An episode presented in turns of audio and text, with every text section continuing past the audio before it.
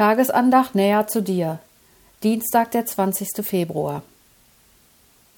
Er hat Frieden gemacht durch das Blut seines Kreuzes. Kolosser 1, Vers 20. Die Quelle wahren Friedens. Im Jahr 1959 verließ eine jüdische Familie ihr Zuhause in London, um nach Jerusalem überzusiedeln.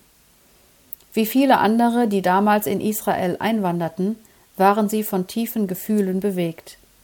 Sie hatten den besonderen Wunsch, auf dem Berg Zion einen wunderschönen Garten anzulegen. Er sollte allen, die ihn besichtigten, Frieden verkündigen.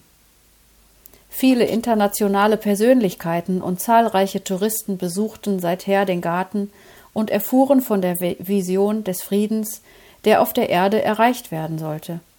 Der Name Jerusalem bedeutet Stadt des Friedens so scheint es angemessen zu sein, dass der Frieden von dieser Stadt ausgeht. Allerdings kann der Frieden in den Herzen der Menschen nicht durch edle Gefühle und schöne Gärten bewirkt werden. Die Entfremdung von Gott und voneinander, die mit der Sünde Adams begonnen hat, erfordert ein besseres Rettungsmittel.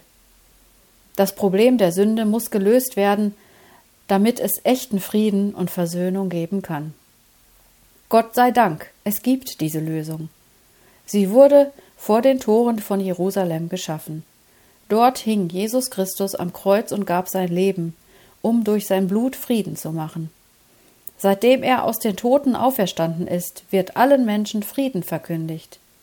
Wer an den Herrn Jesus glaubt, wird mit Gott versöhnt und kommt in den Kreis der Erlösten, die in Frieden miteinander leben können. Er hat Frieden gemacht durch das Blut seines Kreuzes. Kolosser 1, Vers 20.